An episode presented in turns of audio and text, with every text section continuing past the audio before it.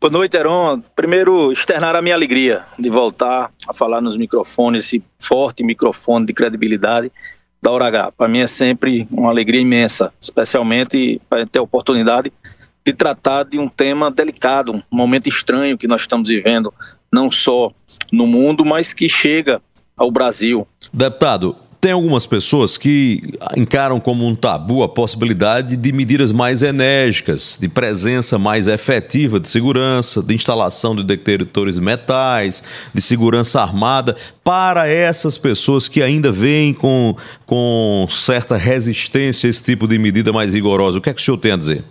Heron, é o tipo da coisa. Eu sei que isso requer um custo para os cofres do Estado. Eu sei que, que passará por um, um forte investimento para que você possa chegar a todas as escolas do Estado da Paraíba detectores de metais. Mas a pergunta que fica é uma vida, ela, ela tem preço de forma nenhuma. Então, eu acho que é, quem pensava no, num, num, passado próximo que, que isso poderia ocorrer é no nosso país, se presenciava muito isso nos Estados Unidos, por exemplo, era um país que tinha um histórico desse tipo de crime, desse tipo de violência, é, ou em outros países também, quando se, se praticava é, é atentados. É, é, óbvio que, que para quem talvez tenha a intenção de que esteja no ânimo de, de praticar um crime dessa natureza, talvez não seja um detector de metal que venha a evitar, mas com certeza será um obstáculo a mais para que as pessoas possam é, entrar. Por exemplo, na minha cidade de Cajazeiras, no dia de hoje, está aí, talvez manchete aí, muitos muitos portais hoje, numa das escolas